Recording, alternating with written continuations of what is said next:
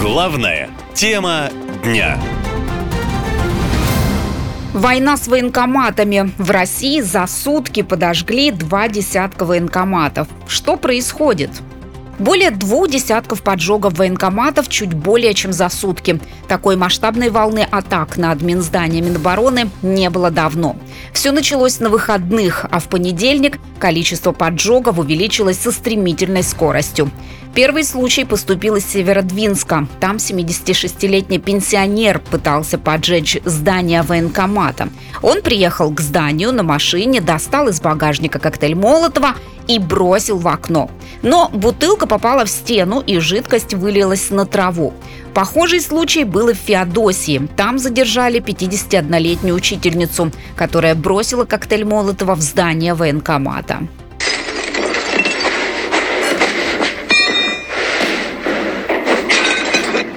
В Казани женщина с рюкзаком подошла к зданию военкомата и бросила в него бутылку с зажигательной смесью. Она не долетела до дверей, упала и разбилась. А самый громкий случай произошел в Санкт-Петербурге. На видео заметно, как мужчина кидает коктейль Молотова в дверь военкомата и убегает. Все происходит днем, и примерно через полминуты он возвращается и кидает еще один коктейль Молотова. После этого на своем автомобиле «Лада», как сообщают правоохранительные органы, он попытался зачем-то притаранить ворота, которые находятся рядом с дверью военкомата. Мужчину задержали, и он уверяет, что поджечь военкомат ему по телефону приказал сотрудник силовых структур.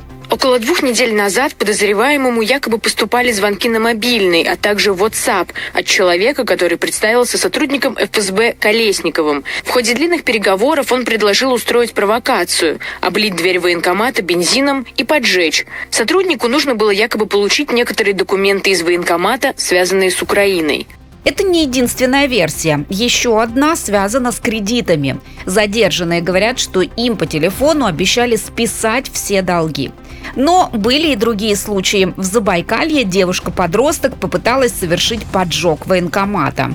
Они сообщили ей, что в военкомате ее родного поселка завелся предатель, который передает украинской разведке данные о жителях Агинского, участвующих в СВО. Подросток изготовила коктейль Молотова и бросила его в здание военкомата, считая, что помогает тем самым спецслужбам поймать диверсанта. Однако после броска бутылка не разбилась. Последний случай произошел в Улан-Удэ. Мужчина бросил несколько коктейлей Молотова в здание прямо посреди дня. Разгорелся пожар. На следующий день поджоги продолжились, но уже не так массово. Всего за пять дней, начиная с 30 июля, произошло почти 30 атак на военкоматы.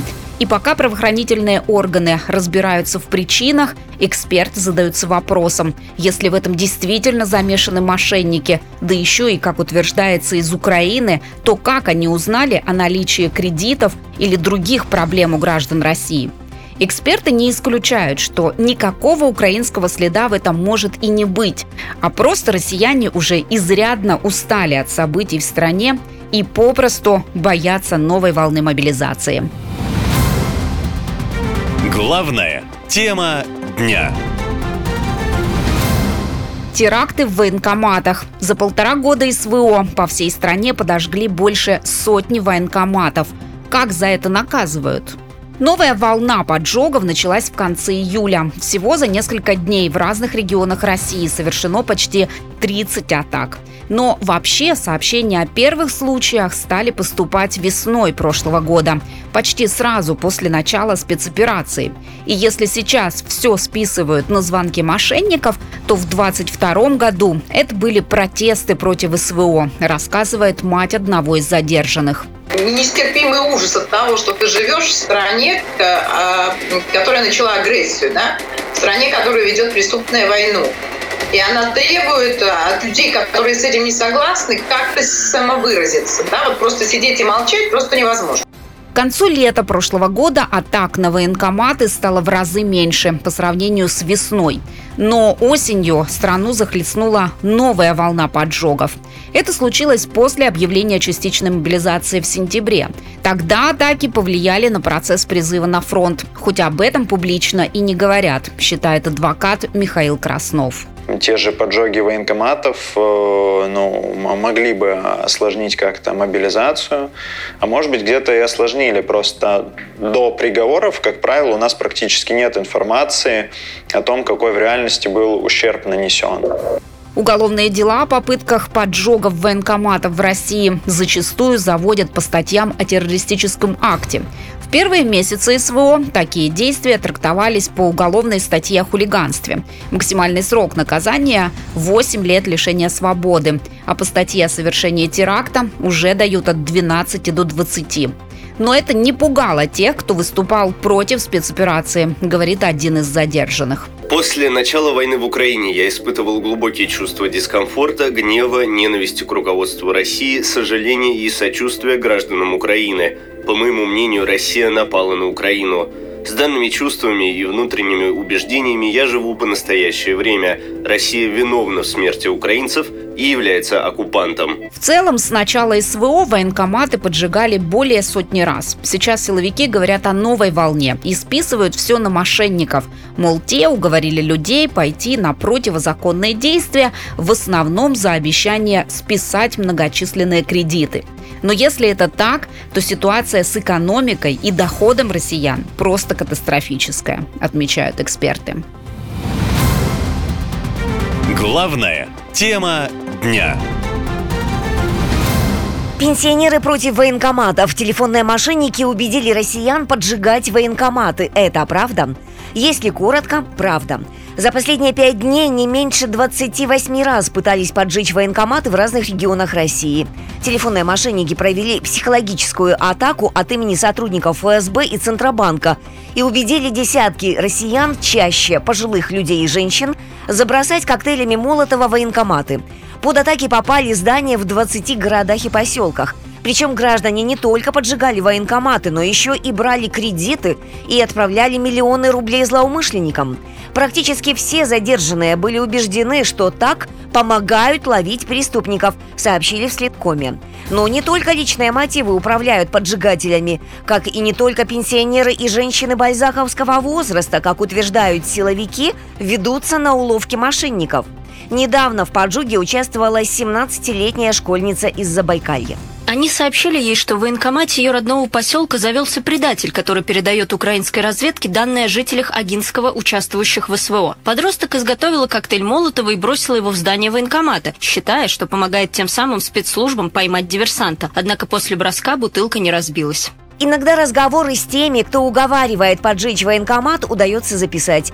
В Крыму, например, задержали пожилую женщину за поджог военкомата. Ей, как и остальным, позвонили и сказали, что ее сбережения под угрозой, а мошенники в здании военкомата.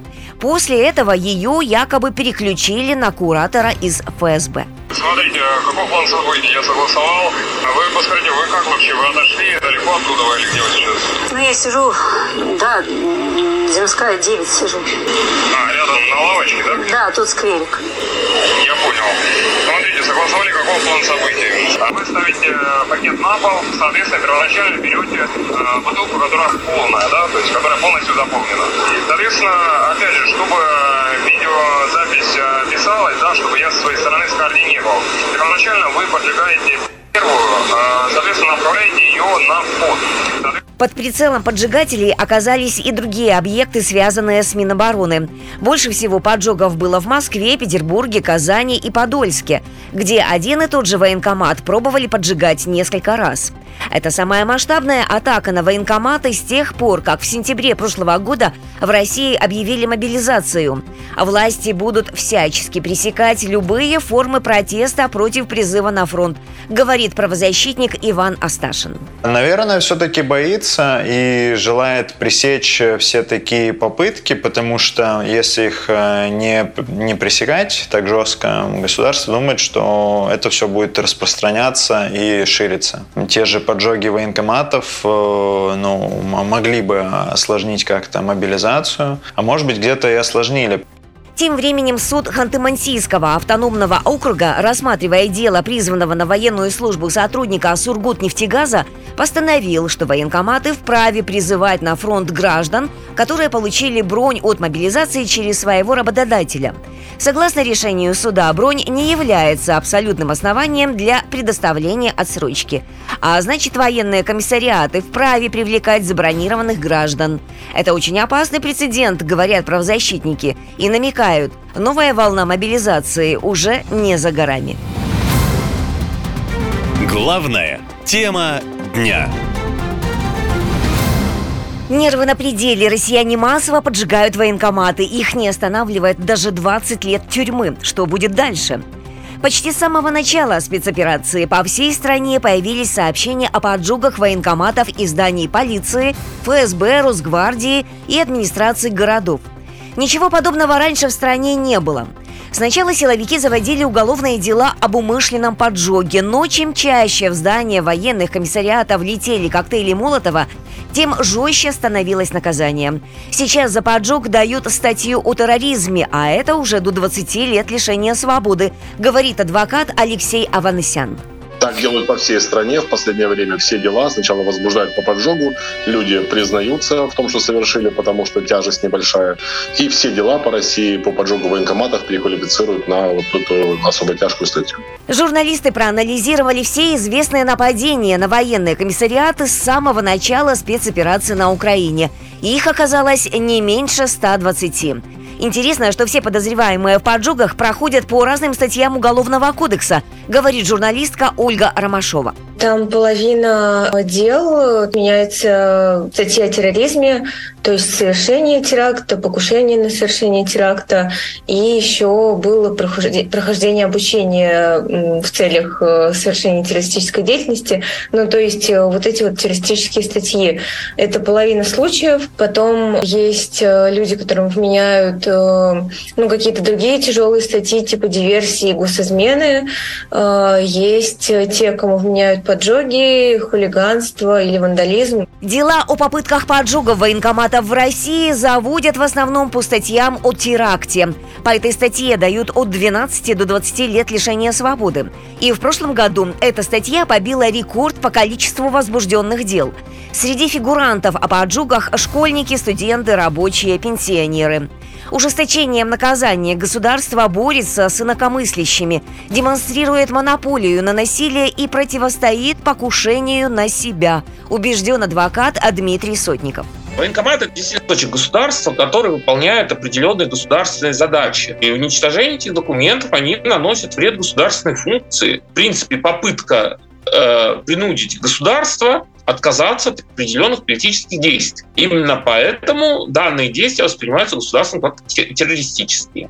Если раньше поджоги военкоматов и атаки офисов с участием телефонных мошенников были единичными и происходили не чаще раза в месяц, сейчас поджоги приняли уже характер настоящей эпидемии. Только с 29 июля военкоматы атаковали в Феодосии, Казани, Северодвинске, Калуге – Подольске, Петербурге, Москве, Можайске, Омске. Причем в некоторых городах военные комиссариаты забрасывали коктейлями Молотова несколько раз в день. Также попытки поджога произошли в Улан-Удэ, Находке, Ставрополе. Психологи объясняют, после начала СВО и объявления мобилизации объекты, связанные с Минобороны, воспринимаются россиянами как олицетворение смерти, увечий и гибели близких на фронте. Поэтому даже обещанные властями многомиллионные выплаты за потерю родных, которые, кстати, не всегда выплачивают, ситуацию не изменят. Хотя, возможно, эксперты и ошибаются. Наша лента.